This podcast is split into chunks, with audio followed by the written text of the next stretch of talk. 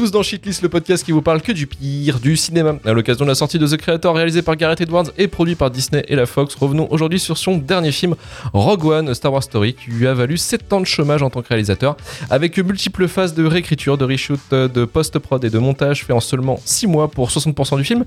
Rogue One est sorti en salle avec quasiment aucune image de ce qui était présenté en bande-annonce, une sorte de monstre de Frankenstein suicidaire qui aurait pu coûter un énorme four à Disney mais qui a réussi à atteindre quasiment 1 milliard de dollars de recettes. Mais ce Star Wars spin-off de la saga principale mérite-t-il son succès et la complaisance du public C'est ce qu'on va essayer de déterminer dans ce numéro.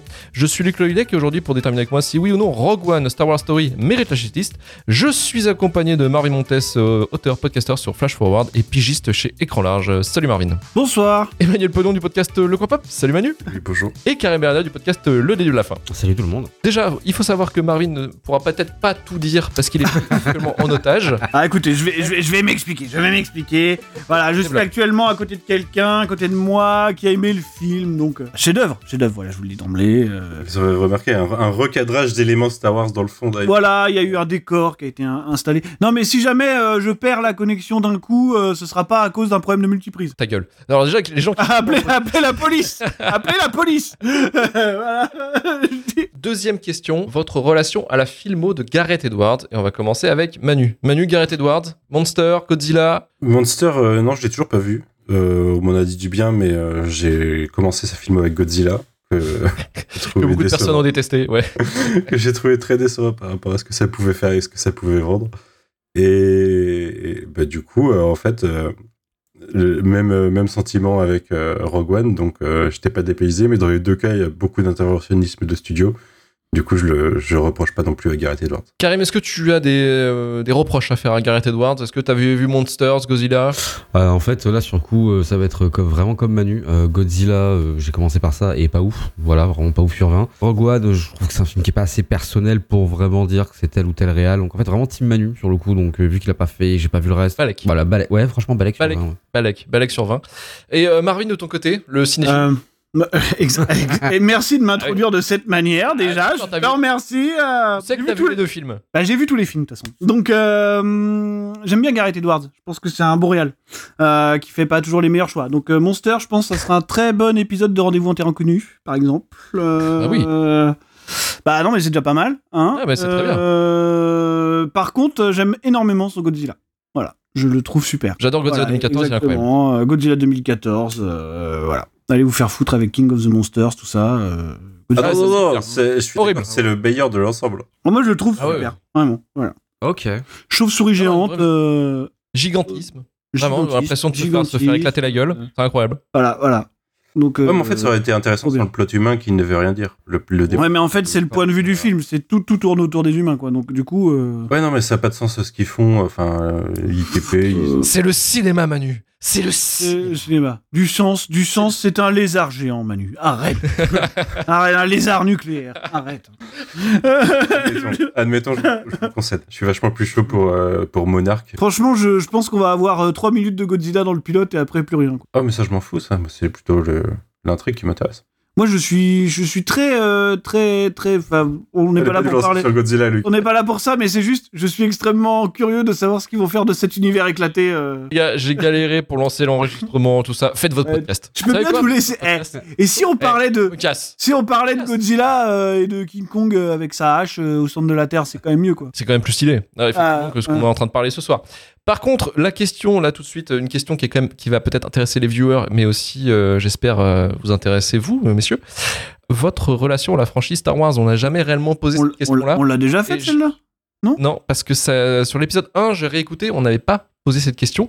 Et je vais demander à Karim ta relation avec Star Wars, du coup, avant de passer Euh, à Gwen. Pff, euh, divorcé de Star Wars depuis euh, Divorcé. des décennies, je pense, en fait. À partir des gens qui ont grandi avec, euh, j'avais découvert euh, les rééditions de la première trilogie au cinéma dans les fin des années 90, j'ai découvert la prélogie au cinéma, j'ai grandi avec, je suis parti des gens étudiants qui disaient que Star Wars c'est le meilleur truc du monde. Euh, voilà, ensuite, on peut passer. il a pris un coup dans, il a pris un coup dans le bide, là. Waouh, waouh, waouh, waouh, waouh. Et chaud. euh, ouais, non, enfin, j'avais commencé à divorcer un peu le rachat Disney. Rachat Disney, euh, ça a fini d'achever le truc.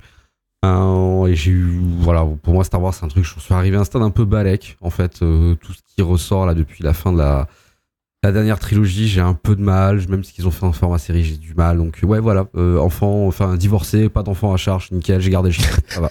Nickel. Pas de pension inversée, donc c'est tranquille. Ouais, nickel. Nickel. Euh, Marvin, de ton côté, la relation avec Star Wars? Euh, pff, euh, ça a été un truc très important euh, quand j'étais un peu, un peu plus jeune, euh, probablement, parce que oui, bah, comme tout le monde. Est-ce que, est-ce que vous aviez tous le panini Star Wars? Sur la non, je crois pas. Non, non, je crois pas. Après, j'ai eu pas mal de produits dérivés, tu vois. Mais, euh, mais moi, c'est pareil. Enfin, je veux dire, euh, oui, je crois que j'avais des VHS de la première euh, version avant qu'elle soit modifiée, que j'ai encore d'ailleurs. Mhm. Des trucs qu'on ne trouve plus à l'heure actuelle. hein. Mais euh, non, je pense que c'est ce qui a surtout explosé quand on était gamin, c'était c'était la, la réédition, quoi, un peu dégueulasse d'ailleurs de, de la trilogie originale. On a Ah, vécu ouais. la pré, on a vécu la prélogie. Enfin, je veux dire, on a tous plus ou moins le même parcours. Voilà, maintenant je regarde un petit peu tout ça de loin. J'ai j'ai vachement de mal à m'y intéresser, même s'il y a encore des choses qui me maintiennent un peu, tu vois, avoir un, un petit œil curieux. Il y a des trucs qui sont pas trop mal, tu vois, chez Mandalorian, ce genre de trucs. Ça, voilà, ça, ça, ça se regarde.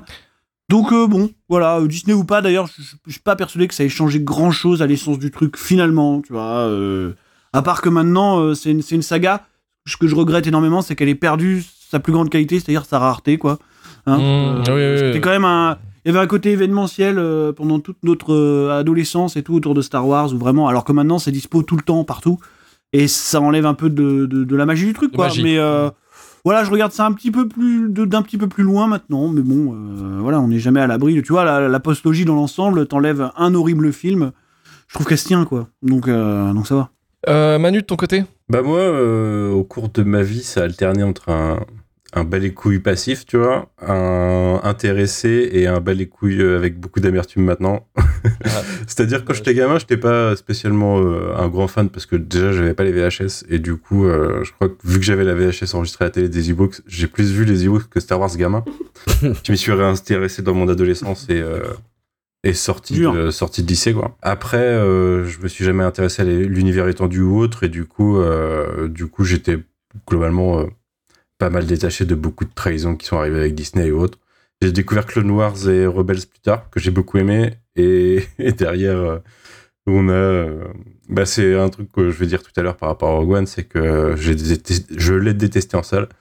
Et depuis, il est largement pas le pire que Star Wars a fait euh, ces Ah, bah dernières années. Donc, euh, donc voilà, globalement. Ma- maintenant, j'ai un peu plus d'amertume quand je repense à Star Wars. Je crois qu'il y a pas mal de monde, c'est ça en fait. hein. Depuis, euh, depuis la surexploitation, euh, Oui. c'est terrible. En fait, avec, Ouais. le, re- avec le recul, euh, t'arrives quand même à te dire qu'il y a peut-être trois bons films, tu vois, sur l'ensemble. Vrais bons films. Ah, vas-y, dis-les-moi. Bah, il y a l'Empire contre-attaque, euh... Last Jedi, Non, Star Wars le premier, l'Empire contre-attaque, eu le 8 à la limite. Pourquoi pas. et moi je mets Force Awakens, tu vois, mais... euh, Ah oui, c'est vrai, oui, oui, oui. oui, ouais. Ouais, je, je, je serais pas allé jusqu'à là quand même. euh, Si, si, si, si, si, bah, il y a plus de cinéma dans Force Awakens que dans n'importe quel film de George Lucas, mec, euh, t'es fou. Oui, oui, non, mais ça, c'est, non, mais ça, c'est, indéniable. Indéniable. Ah, voilà, donc, euh, pas mal. On va pouvoir euh, bah, directement se lancer dans Rogue One, dans les guerres de tranchées, tout de suite. euh, peut-être euh, la fin d'une émission d'ailleurs. ça va tirer euh, à balles peut-être la fin de ma vie, peut-être. Peut-être la fin de ta vie, Marvin, également. Et à la fin de beaucoup de choses, la fin de beaucoup de choses, comme tous nos personnages de ce film. On va balancer la bonne annonce.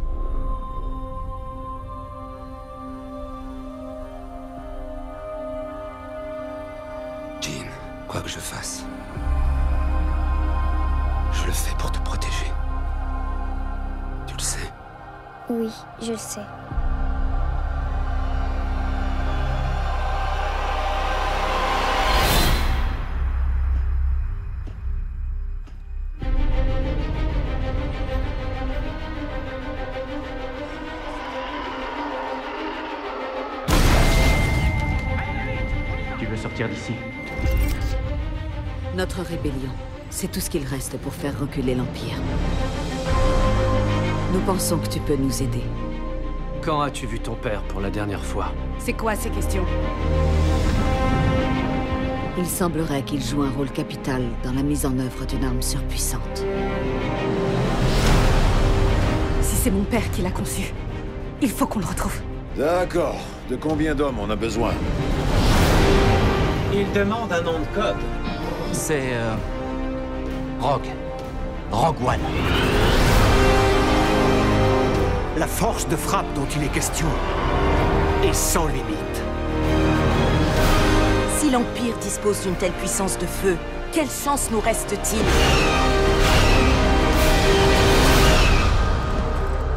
Il nous reste l'espoir. L'espoir est la base de la rébellion.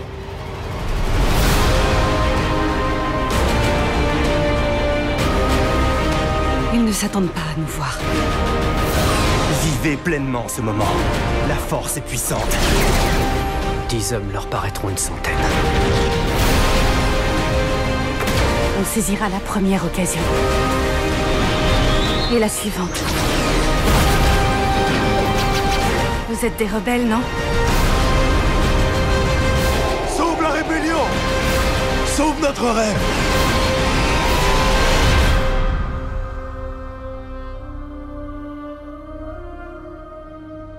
Ouais. Le 14 décembre en 3D, voilà, vous avez vu une bande-annonce où euh, quasiment 80% de la bande-annonce n'est pas présente dans le film. Mais en tout cas, la bande-annonce est incroyable. C'est vrai qu'on ce qu'on disait avec Manu, le montage est fou. Le montage est Ouais. Moi, ça m'avait hypé à l'époque quand j'étais chaud. Ouais, big up au monteur. Big up au monteur, comme, de, comme oui, oui. Big up au monteur. Ça a été absolument nawak. Donc, Rogue One, A Star Wars Story, sorti en décembre 2016, réalisé par Gareth Edwards, déjà derrière l'incroyable Monsters en 2010 et le pas trop mal Godzilla en 2014, accompagné de Greg Fraser à la photo, produit par Lucasfilm et distribué par Disney avec un budget de production de 200 millions de dollars, puis 65 millions de dollars supplémentaires pour les reshoots, ce qui donne un total de 265 millions de dollars, ce qui est peut-être, mesdames et messieurs, un peu abusé.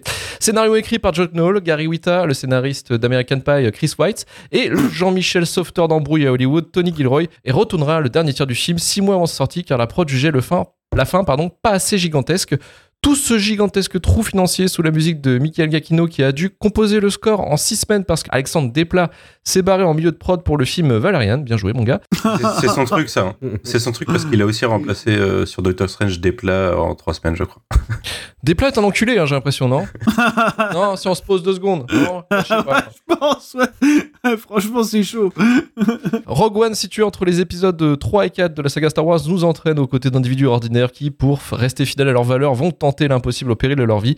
Ils n'avaient pas prévu de devenir des héros, mais dans une époque de plus en plus sombre, ils vont devoir dérober les plans de l'étoile noire, l'arme de destruction ultime euh, de l'Empire. Et Karim, c'est toi qui vas commencer avec euh, Rogue One. Je ne sais pas ce que tu avais pensé du film, justement, je me suis gardé la surprise, parce que je sais que les deux oiseaux vont le désinguer. Mais toi, Karim, qu'est-ce que tu en penses de Rogue One? Euh, je pense que j'en ai plein le cul de cette émission, ça fait piquant. Ok. Il la rentre. Euh, on m'attrape sur des. Ça fait beaucoup. hein. Ouais, ouais, non, mais à chaque fois, en fait, c'est en mode on m'attrape sur un film que bah, je- j'avais resté resté sur un truc positif. Euh, je dois le re-regarder pour le travail et forcément, euh, bah, ça a sur l'eau. La magie opère. Donc, La magie ouais, opère. c'est ça. Et euh, bah, Rogue One, en fait, hein, euh, c'est un film, bah, pour donner le contexte, quand je l'avais vu, euh, clairement, il a été là pour nécessiter euh, un abonnement à Disney+. Et euh, quand tu prends un abonnement à Disney+, quand Disney+, sort, et que tu vis en couple, souvent tu te dis, tiens, si on faisait tous les Star Wars dans l'ordre. Et donc tu te cales Rogue One au milieu. Et c'est vrai que Rogue One, si tu fais ça, tu bouffes tout ça, en fait, en ordre de sortie, euh, bah moi, il avait marché la première fois. Je trouvais ça cool et je fais partie des gens qui m'ont dit, qui sont dit, ouais, ok, d'accord, hein, c'est peut-être euh, de, de de fanservice Star Wars. Mais en vrai, est-ce que c'est pas ce que je voulais un peu? Est-ce que ça passe pas? Est-ce que c'est bien? Et bon, j'étais resté sur un truc euh, tiède chaud sympa. C'était c'était cool. Tous les défauts que j'y trouvais initialement, c'était des défauts genre, bah, c'est lié à la quête du midquel, tu peux pas faire un truc intéressant, tu sais qu'il meurt à la fin. Oui, effectivement, euh, la scène de Dark Vador, on te tease avec et c'est pas pour t'es content pour 10 secondes de film, c'est complètement con. Et euh, bah t'as le revisionnage et le truc c'est qu'au revisionnage ben moi il a moyennement survécu. Alors ça n'a pas été une purge, clairement pas. Mais euh, en termes de film, bah vu que c'est un film avec peu d'enjeux ni quoi que ce soit, bah se suffit pas. En termes de plein de choses, il se suffit pas euh, même scénaristiquement. Après même si je trouve que tout ce qui est euh, on va dire bagarre, action et tout, il y a des trucs sympas. Et après, il y a un autre truc qui m'a euh, que j'avais pas du tout percuté la première fois que je l'avais vu, c'est euh, je me suis demandé au bout d'un moment pourquoi je trouvais le film un peu différent des autres Star Wars dans, le ressenti en fait du film. Et le film en fait, ben, une fois que t'as as passé la compréhension euh, des quêtes du midquel, vu que t'as déjà vu le film, bah, tu vois de quoi tout il s'inspire. Alors j'ai pas de souci, tu vois, de vouloir intégrer peut-être, parce qu'il y a vraiment dans ce film-là la sensation d'avoir un côté rapproché du film de guerre. Il y a beaucoup d'emprunts, je trouve, au cinéma. C'est l'idée de base.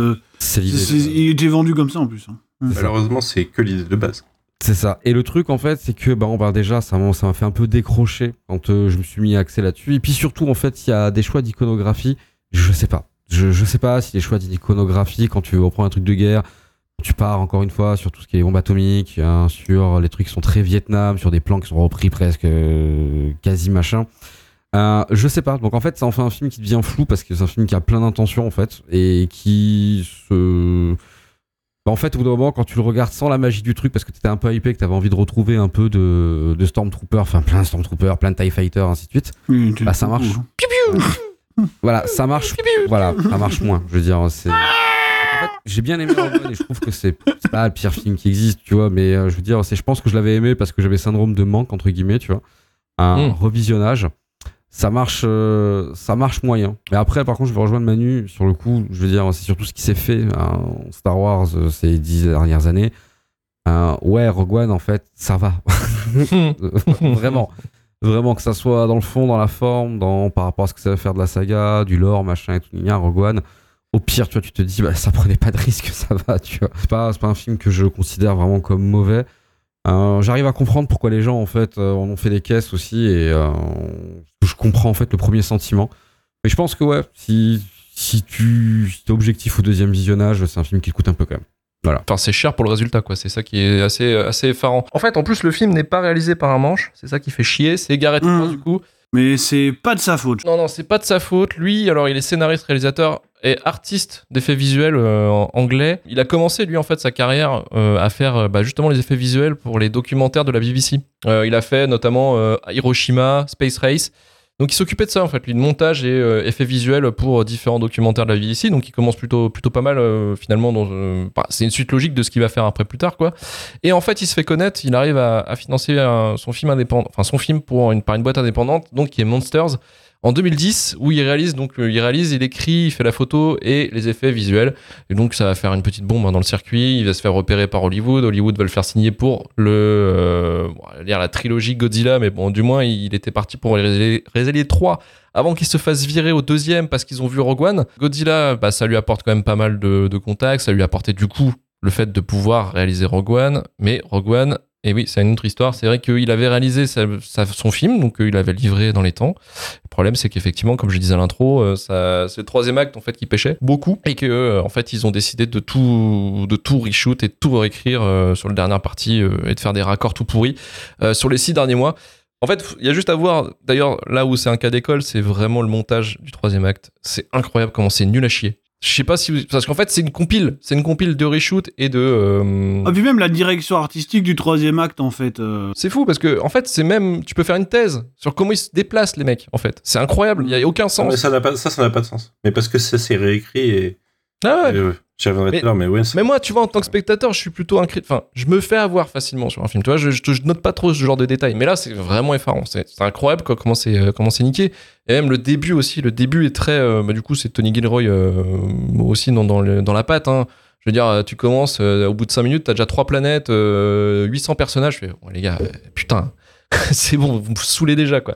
Donc non, non, c'est terrible, c'est terrible ce qui lui est arrivé à Gareth Edwards parce que du coup, même si euh, il a pas été crédité, Tony Gilroy, il a été, été crédité au scénario, il a touché 8 millions de dollars pour toutes ces conneries, mais Gareth Edwards, lui, est resté du coup en tant que crédité, en tant que réal du film. Il a fait le bon soldat, il a fait la promo et tout, il était heureux, il n'y a pas eu de problème. Mais ça lui a valu quand même d'un coup dur, parce que comme je disais, Godzilla 2, il s'est fait virer. King of Monster qui était récupéré par un nulos, euh, je sais pas, j'ai complètement oublié le nom de réel. Je crois que c'est un ancien Real de seconde équipe, je sais pas quoi, enfin, c'est une catastrophe. Oui, oui, oui, c'est une, énorme, merde. Et après, il a pu signer encore chez Disney et la Fox parce qu'ils sont restés quand même en bon terme suite à Rogue One pour faire à 80 millions, donc un budget beaucoup moindre, The Creator justement euh, qui sort euh, qui sort demain. Ouais, mais ça, c'est bien pour lui, ça. On va continuer avec Marvin Marvin Rogue One. Euh, déjà, de toute façon, t'as as parlé de, de, de Gareth Edwards, et ce qui me frappe euh, beaucoup quand on reprend l'ensemble de son arc jusqu'à maintenant, euh, de ce qu'on peut voir euh, pour l'instant de The Creator, c'est que je pense que de toute façon, c'était absolument pas le choix de carrière qu'il fallait faire ou le choix de réal qu'il fallait faire pour, euh, pour lui donner un, un film de cette envergure-là. Parce que, parce que Monsters, voilà, on en pense qu'on veut, ça reste un film. euh, on va dire, euh, tu sais, qui est vachement dans la retenue, dans l'économie, dans l'ambiance, qui, qui se base justement sur sa propre maîtrise des Mhm. effets visuels et donc de, bah, de, de l'économie de moyens, en fait, hein, de, de l'optimisation. Et, et même quand on voit son Godzilla, euh, finalement, qui est, qui est- qui est complètement euh, à l'opposé de la vision qu'on aurait pu avoir d'un espèce de blockbuster avec des kaiju, quoi. Tu vois? Qui est encore une fois un film, euh, alors je sais que ça dérange, on en a parlé tout à l'heure avec Manu, qui est pris du point de vue des humains, avec euh, avec euh, avec beaucoup de retenue, avec beaucoup de choses que finalement on montre pas. Enfin, je veux dire, faire du hors champ et de l'économie de plans dans un film avec des monstres gigantesques, c'est quand même quelque chose d'un peu iconoclaste, quoi. Donc il a vraiment une, une vision du, blockbuster qui est absolument pas en adéquation avec, je pense, Lucasfilm, Disney, quoi. Et ça se ressent totalement dans Rogue One, ou qu'un film qui a pas de tête, qui court dans tous les sens, et on sait pas trop qui gère ce truc, quoi. Et donc voilà, je pense que pour le coup, il est un peu hors de cause, quoi. hein. C'est vraiment pas sa faute, quoi. hein. Je, je pense pas, quoi. D'ailleurs, il y a, il y a quelques segments du film. euh, Il y a quelques segments du film avant qu'on arrive dans le troisième acte qui sont solides, mais on voit les problèmes de production au travers notamment de la constitution de l'équipe, euh, où on voit que le montage est assez terrible, que les personnages sont quand même relativement inconséquents. On se retrouve avec des mecs qui sont des seconds couteaux, type Donnie Yen et Forrest Whitaker, qui sont ceux qu'on va le plus retenir parce que c'est ceux qui tout simplement vont le plus cabotiner, tu vois. Euh, moi, j'ai pas vu Andor en plus, donc euh, du coup, le, le perso- les deux personnages principaux, enfin surtout donc euh, le personnage de, je sais plus comment il Cassian s'appelle. Andor. Euh, ouais, Andor, ouais, tout bêtement. Cassian Andor, voilà, de, du coup, c'est pas des personnages que j'apprécie énormément. J'arrive pas plus que ça à m'y attacher. Parce que le problème étant que je sais quelle est leur euh, destinée immuable, et ça m'amène au gros problème que j'ai avec euh, Rogue One, qui certes n'est pas le, euh, on va dire le, le plus grand fautif de toute cette histoire-là, mais en tout cas c'est un peu l'initiation du problème euh, Disney Star Wars, de ce qu'on disait en intro, du fait que Star Wars n'est plus rare du tout, mais soit disponible en permanence Mmh. partout sous euh, plein de formats. Mais c'est surtout que Star Wars depuis 10 ans ne fait que boucher les trous. Réellement, on est en train de boucher tous les trous possibles du lore d'une seule période dédiée. Voilà. Et, en fait, je vois pas l'intérêt de cette démarche. C'est-à-dire que euh, là, on est en train de raconter l'histoire des mecs qui ont volé les plans de l'étoile noire qui va amener à la scène d'introduction du premier film. Et franchement, je sais pas si on en avait besoin. Je veux dire, moi, je, je pense pas en avoir besoin. Euh, D'ailleurs, le film fait des aveux de faiblesse permanents là-dessus, puisqu'au final, ces scènes les plus marquantes vont être des scènes. euh, C'est pas forcément. Je vais pas te dire que le fan service c'est pas bien quand ça concerne Star Wars, parce qu'au final, Star Wars, je me demande si depuis l'Empire contre-attaque, le retour du Jedi, est-ce que c'est vraiment autre chose que du fan service Je suis même pas sûr, tu vois. Et c'est pas grave en fait, parce que parce que c'est comme ça. Mais euh, je veux dire, quels sont les plans qui ressortent le plus souvent finalement de Rogue One? Bah c'est pas la bagarre, euh, c'est pas la bataille finale, c'est pas la destinée de l'équipe, non. C'est Dark Vador qui allume son sable dans un couloir sombre et qui fait euh, et qui fait des choses qu'on l'a jamais vu faire avant, tu vois. Dire, C'est une scène qui était pas prévue à la base. hein. Ils l'ont, c'est, c'est fa- face d'Iré chaud, toi. Bah non, non, non, en plus, non. Et tu vois, c'est un peu, c'est un peu l'aveu de faiblesse. Alors même pas du film, même pas du réal, même pas de quoi que ce soit, mais du système en fait Star Wars. C'est-à-dire que vraiment, c'était pas envisagé comme étant autre chose qu'un objet de fan service. Voilà. C'est-à-dire que finalement, tu veux faire Star Wars Story, on te le vend pendant des mois en te disant ça va être un film de guerre dans l'univers de Star Wars et c'est super. Et au final, qu'est-ce qu'on te donne? Ah bah, On te donne un truc euh, cuté dans tous les sens avec des grosses tartines de fanservice qu'on t'a mis pour te rappeler à tout le monde que regardez, vous avez bien vos personnages. Je parle même pas de l'Uncanny Valley de, euh, de, de, Peter Cushing et de, de Leia qui sont effrayants, tu vois. Enfin, je veux dire, il y, a- des trucs comme ça qui sont terribles. Et c'est dommage parce qu'en plus, le casting vaut le coup. T'as Ben Mendelsohn qui est un acteur que j'aime énormément. Ben Mendelsohn, il est maltraité par tous les réals, lui. hein. Il est maltraité par tout le monde depuis, de- depuis, euh, depuis Animal Kingdom et Bloodlines, euh, qui étaient des trucs super, et depuis, il- les mecs, les, les mecs, les, les mecs l'ont plié en quatre, lui ont trouvé les pires rôles possibles et l'ont balancé, genre vas-y démerde-toi, c'est c'est chaud quoi. Alors qu'il est venu avec toute la, avec toute la, la joie du monde, quoi. Je me souviens, Ouais. c'était lui, euh, enfin, il faisait partie du panel à la. Ah, mais c'est un bon gars. Un bon gars. Non, mais en plus, c'est un mec qui est super enthousiaste et tu vois qu'il est content d'être là. Je veux dire, c'est, c'est, c'est, c'est, c'est- c'est- mais ça, c'est un truc récurrent avec cette saga, tu vois. C'est comme Evan McGregor, quoi. Le mec, il est extrêmement enthousiaste, c'est le seul qui est content d'être là et pourtant, ils sont en train de te le plier en quatre et d'en sortir un truc horrible, tu vois. Grand, grand, grand, gros, bah, énorme, euh, à mon sens, déception. Et pourtant, je me souviens que quand le film est sorti, j'étais quand même, comme tout le monde, un peu hype. hein. J'étais quand même Bah ouais. assez chaud, tu Ah, vois forcément. me dire euh, approche différente, euh, truc différent, on sort de la saga Skywalker finalement. Et en fait, non, on s'y rattache plus ou moins. On fait des choses qui ont déjà été faites avant. euh, on va traiter la force et presque les Jedi d'une manière différente. Enfin, je veux dire, bon, voilà. J'ai pas, j'ai pas, j'ai pas grand chose de plus à dire sur le film qui en plus a bah, trop de problèmes de prod et trop de, et trop de, trop de choses qui partent dans tous les sens pour vraiment donner un résultat satisfaisant. Je suis juste extrêmement. En fait, j'ai l'impression de voir une fat fiction à 300 000, quoi. Bon, C'est bah, cher, c'est très très cher. Mais le truc, c'est que. à en rien, fait, quoi. Là où appuyé sur un truc, c'est que. Le casting est assez solide, aussi charismatique en fait. Non, que le- pour que moi, c'est un désavantage. Parce que ça, il ne méritait pas ça. hein. Ceux qui aiment le film trouvent euh, qu'ils sont attachés aux personnages. Ils sont pas du tout écrits les personnages. C'est inconsistant comme disait Marvin, mais c'est grâce Non. au charisme des personnages Bien que sûr. les gens s'accrochent. Mais en fait, en vrai, quand tu reprends de loin, ils sont pas du tout écrits. Et c'est ça qui est dommage. Parce que tu vois, Donnie Yen, par exemple, Et non, parce qu'au final, incroyable. Ouais, voilà. Au final, je me dis parce que Don- parce que Donnie Yen est cool de base, comme il est cool d'habitude, tu vois. Parce que Forrest Whitaker en fait des caisses et moi j'aime ça Ouais, euh, quand il est comme ça, tu vois. Parce que parce que Ben Mendelsohn est, est un acteur super. Parce Ben que Matt. Mikkelsen, il peut être là 5 minutes et, Non, non, mais. et mais ça va, tu vois.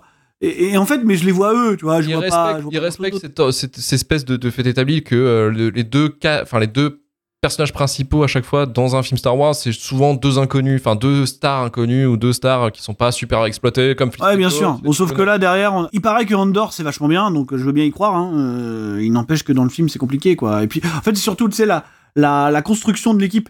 Qui, qui, où celui-là, tu vois que vraiment, il y a des problèmes de montage, tu sais pas vraiment pourquoi ils sont en train de s'allier, machin. Enfin, on n'a pas le temps, de toute façon. Riz Ahmed, le pilote. Ah ouais, bah, ouais, non, mais oui, non, mais tout. Et le, pr- le premier tiers, il est super Ouais. rushé, tu vois. Enfin, donc. euh, bon. Non, ont, c'est, c'est un bordel. Mais effectivement, euh, Donnie Yen aveugle, euh, qui est devenu un gimmick d'ailleurs. hein, John Wick. Ah oui, oui, mais il aime bien jouer l'aveugle. Mais Voilà. le truc, en fait, qui est, que tu avais soulevé tout à l'heure, c'est effectivement l'utilisation de Peter Cushing. Donc, l'utilisation d'un acteur décédé. Oh, euh, c'est problématique ça. Mais c'est un des premiers Ouais. films à avoir le. Ah ouais, bah, pour le coup, euh. Alors depuis, on a, on a eu, on a eu le Ready Player One de ça avec The Flash, depuis, ah oui. euh, qui, qui est littéralement le Ready Player One des acteurs morts. Enfin, je. Non, mais les champions dans ce délire, c'est vraiment Disney avec Star Wars, justement. hein, de mettre les acteurs morts, ça, ils aiment bien. Enfin, vraiment, c'est un délire parce que Peter Cushing, en plus, c'est- J'ai vu François en parler, mais c'est vrai que quand tu l'as vu, quand tu le vois au cinéma la première fois, ouah, c'est lourd. Ouais. Ouais, c'est chaud. chaud. Ouais, chaud. C'est vraiment chaud. Mais même Léa, même Ah, Léa. Léa. Léa, Léa, puis c'est quasiment une malédiction parce qu'elle est. Enfin, Carrie Fisher est morte quelques jours après euh, la sortie de Rogue One. Ah, c'est plus tard. En plus, c'est quelques Non, jours c'est avant. tard, ouais. hein. C'est non, c'est non. Ouais. En tout cas, tu sais, ils lui font faire un petit sourire. Et là, tu fais. Oh, ah non.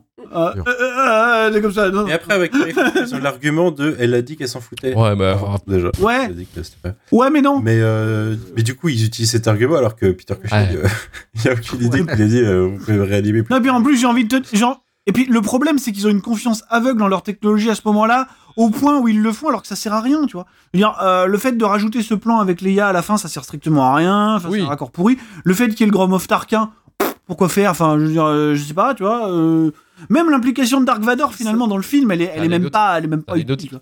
Et, et en plus, ils lui, ra- ils lui refont, des- ils lui font faire des choses qui sont totalement stupides avec sa forteresse de solitude là dans la lave. Ouais. et tout. Les mecs, Mais non, mais il est encore triste, euh, Marvin, il est encore triste. Ça, c'est. En fait, avec ça, ils ont, ils ont touché le cœur des fans puisqu'ils ont canonisé quelque chose qui existait dans l'univers étendu. Sa forteresse sur Mustapha. Oui, oui. Mais le truc, c'est que utiliser Peter Cushing, l'image d'un mort, c'est terrible. Enfin, vraiment, c'est terrible.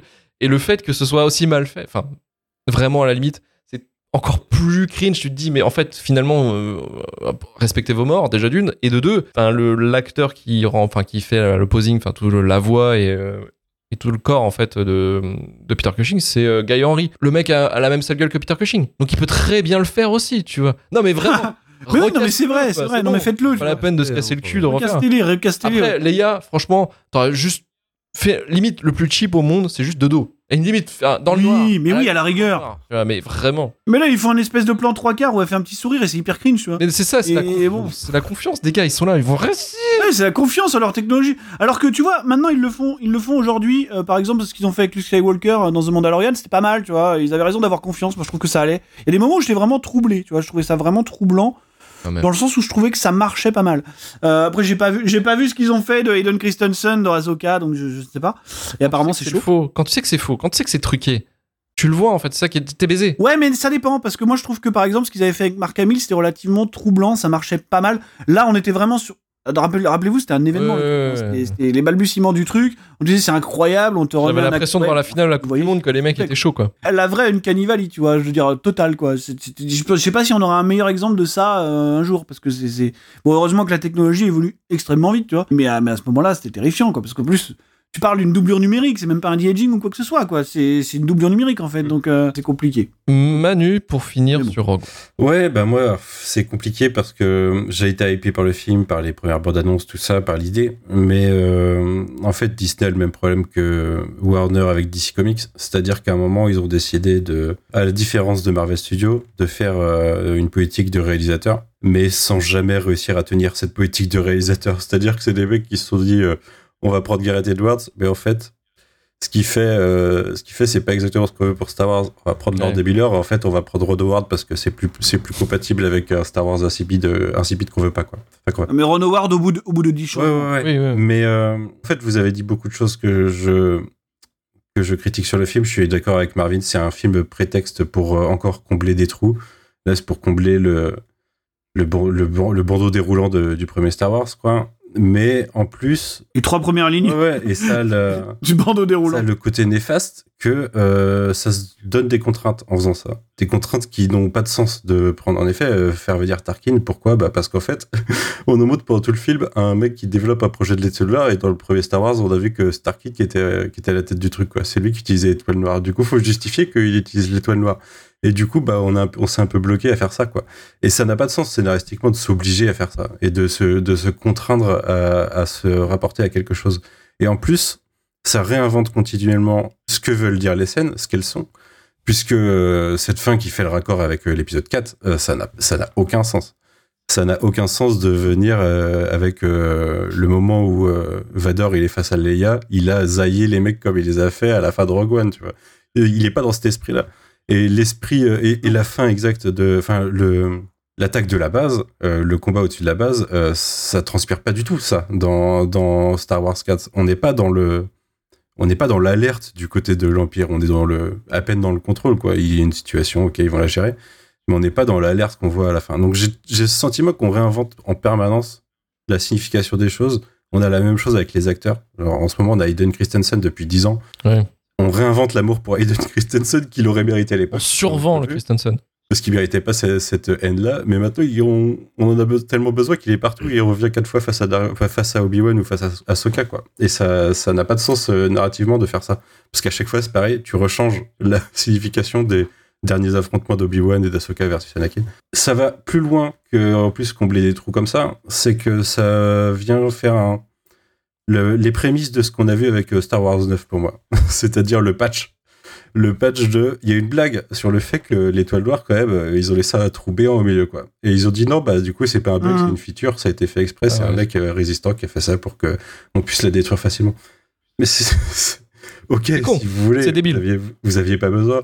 Mais là, vous êtes en train de dire non, en fait, euh, regardez, vous avez, vous avez dit que George Lucas, il a fait un truc con il y a 50 ans et on va vous dire qu'en fait, c'était pas débile. Mais surtout qu'on s'en On s'en bat les couilles, voilà. On Ouais, s'en bat les couilles, exactement. Et ça fait que des petits trucs comme ça. Et après, Star Wars 9 devient un patch de Star Wars 8 de toutes les critiques de Twitter. Quoi. Et je pense que Rogue One, c'est c'est celui dans lequel on a mis. Enfin, voilà, il y a le pied qui a été mis dans la porte. Vous vous rendez compte de tout ce qu'il y a patché dans ce Oui, beaucoup de choses, ouais. Ah, ça va être un reboot, le, en fait, le- le pied dans la porte de, des, abus de, des abus de studio, quoi, pour moi. Mm. C'est-à-dire que vraiment, l'idée de base, euh, faire un film de guerre, en plus, c'était déjà un- une sorte de projet hybride parce que il y avait cette idée de faire euh, Star Wars Resistance ou Star Wars Underground depuis un moment. euh, depuis George Lucas, qui s'est jamais fait, qui est un peu devenu Endor, et il y a un peu du Star Wars Resistance qui continue à se développer, et de faire un film de guerre. Et du coup, c'est un, un mélange des deux qui est relativement cohérent dans l'idée.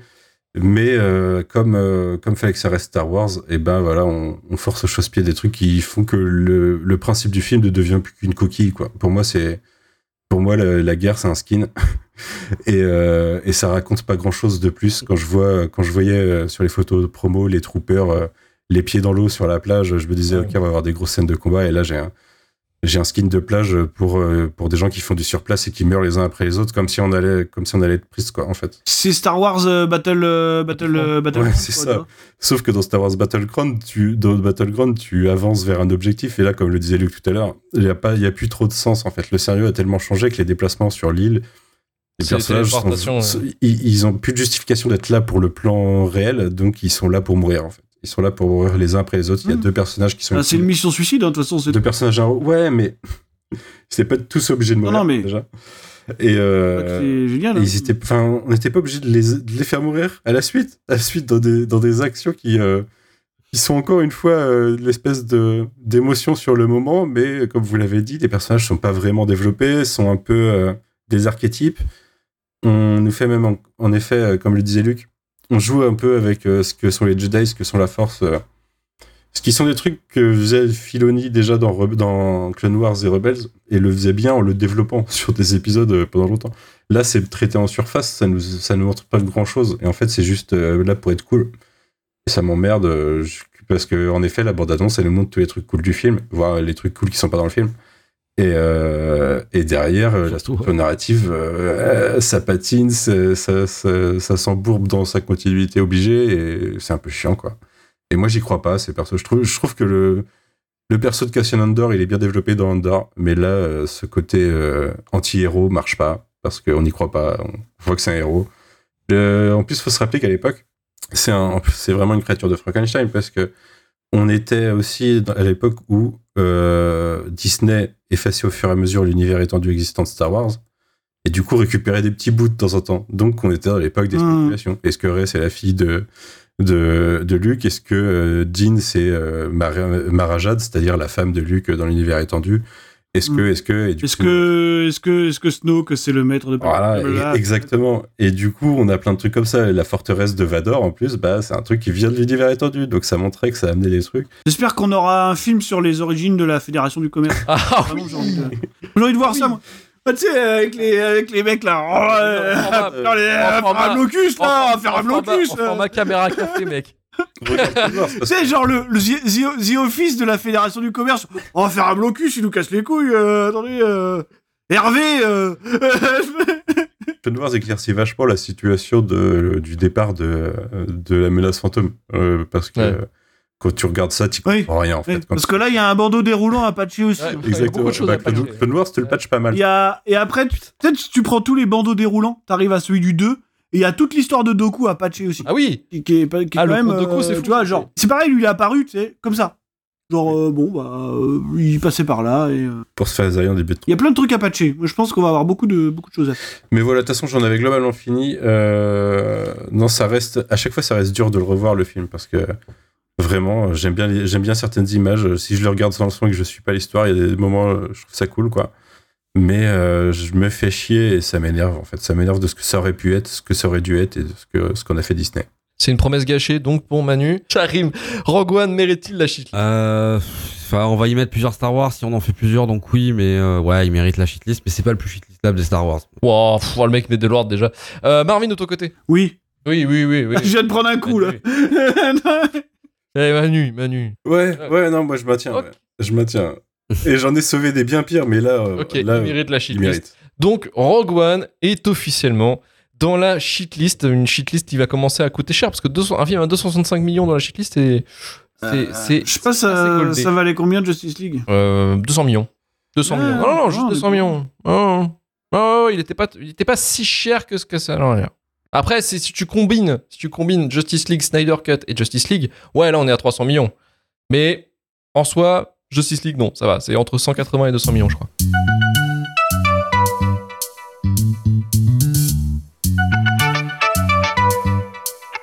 Et merci le chat, euh, merci Marvin, merci, Manu, merci, Merci. Karim et merci à nos auditeurs qui nous écoutent jusqu'au bout à ce moment-là, vous êtes incroyables, merci à vous. Euh, on remercie cette semaine notre donateur Franck Kieffer qui a souscrit au Shitlist Plus pour découvrir justement, probablement, Acide, euh, notre avis sur Acide. Euh, J'espère qu'il n'a pas été déçu. Vous pouvez nous soutenir sur Patreon. Vous êtes pas, vous êtes, vous êtes, vous êtes pas beaucoup à, à soutenir, je trouve. En ce moment, vous faites pas Ouais. d'efforts. Je trouve que vous êtes Faites- un peu. euh, Pas d'efforts. Après, on était en vacances, on n'a rien branlé pendant deux mois. J'avoue. Bah Et justement, alors justement, c'est là qu'on a Alors besoin de soutien. Vous êtes gentil. vous. C'est là quoi, ça me soutien. Non, c'est pas quand on bosse, hein. Le forfait 3 euros chez Cliss Prime pour avoir l'épisode en avance sans coupure et le forfait 5 euros chez Cliss Plus pour avoir l'épisode en avance et les épisodes bonus en foison. J'en ai compté 10 actuellement qui sont euh, qui ne sont écoutables nulle part mais que sur Patreon. Donc allez-y, 5 euros. Euh, 5 euros par mois bien entendu. Mais c'est une formule de soutien et on vous aime pour ça. Vous savez très bien, hein, on déconne en parlant d'argent tout ça, mais euh, non je déconne non, pas trop non plus. Mais voilà, merci en tout cas pour vos soutiens, tous tous ceux qui sont restés. Vous êtes, vous êtes incroyables. Euh, et je crois qu'aussi de temps à autre, je donne aussi en bonus euh, les, euh, des épisodes de production de, de l'RVL Oui, Technor. tout ça balance, euh, on balance comme ça. Voilà, retrouvez-nous la semaine prochaine pour vous parler d'un film, d'un film incroyable, d'un film fou, d'un film euh, qui j'espère vous a marqué aussi votre adolescence, puisqu'on va parler de la buzz. Euh, Alphonse Brown, tout ça, Michael Youn, j'espère que vous allez euh, préparez-vous. Juste préparez-vous, voilà. critiquer le Havre ou pas la semaine prochaine? Bah, je serai, je serai, je serai chez moi. Je serai loin de. Je serai pas en Sa- Savoie la semaine prochaine, donc euh, j'aurai plus de. Bah, ça, ça dépend. Est-ce que la personne à côté de toi adore la buzz Je sais qu'il y a le côté Le Havre. Elle se rappelle plus, mais je pense que ça fait partie du patrimoine quand même, donc. euh. Ça fait partie du patrimoine culturel. C'est comme nous. À Nantes, on ne, on ne critique pas tragédie. Bah, on critique pas tragédie, effectivement. Si, quand même. Mais non, Pas non, nantais. euh, Mais non, Manu. Est-ce que tu m'entends, EO? Euh, Non, non, non, non, non, non, non. Non, non, non. Bah, tu peux pas, Manu. Mais sur, moi, je suis arrivé à Nantes que tu- post-tragédie, donc j'ai le droit de critiquer. Ah, mais quand même, Pareil. quand même, tu. Ouais, tu- mais non. Tu absorbes, tu t'intègres. C'est tout. Saint-Herblain dans le cœur, les gars. Saint-Herblain dans le cœur. non, vous pouvez pas. Vous pouvez pas. Bah, rejoignez sur Twitter, TikTok, Discord, tout ça, vous connaissez la page X, hein, comme, on aime à l'appeler, hein, Twitter. Insta, voilà, 5 étoiles comme d'hab, 5 étoiles sur Apple Podcast, Podcast Addict, tout ça, faites-le parce que vous faites chier.